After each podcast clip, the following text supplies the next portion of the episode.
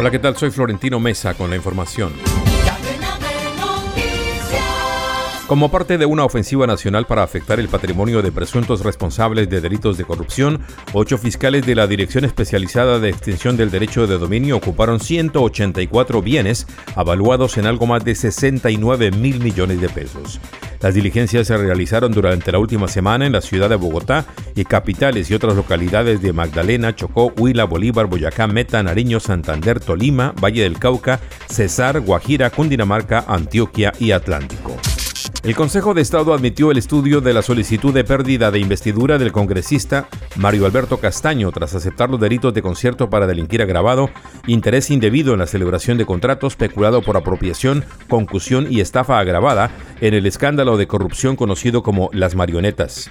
Las demandas fueron interpuestas por los ciudadanos Joan Sebastián Moreno y José Hermes Borda, quienes piden la muerte política de Castaño.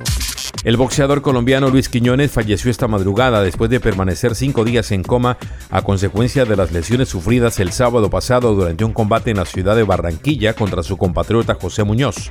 Quiñones estuvo en coma inducido luego de ser operado por un coágulo en el cerebro después de desplomarse durante la pelea celebrada en el Coliseo Elías Chewin de esta ciudad caribeña en la que disputaba el título nacional Walter Jr. Descarga gratis la aplicación Red Radial y encuentra siempre una radio para tu gusto. Escucha lo mejor de la radio hablada en Colombia, noticias, deportes, entretenimiento, programas familiares, música en todos los géneros y gustos, y cada hora los avances informativos en cadena de noticias. Descarga ya la aplicación de la red radial disponible en Google Play Store y lleva la mejor radio en tu celular.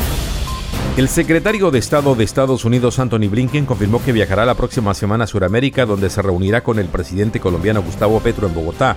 Luego de dejar Colombia, Blinken irá a Chile el 5 de octubre y se reunirá con el presidente Gabriel Boric.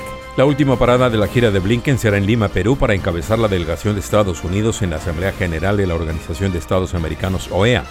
Las reuniones del secretario Blinken se centrarán en nuestras prioridades compartidas de apoyar gobiernos democráticos fuertes y el respeto de los derechos humanos en todo el hemisferio occidental, dijo la Casa Blanca.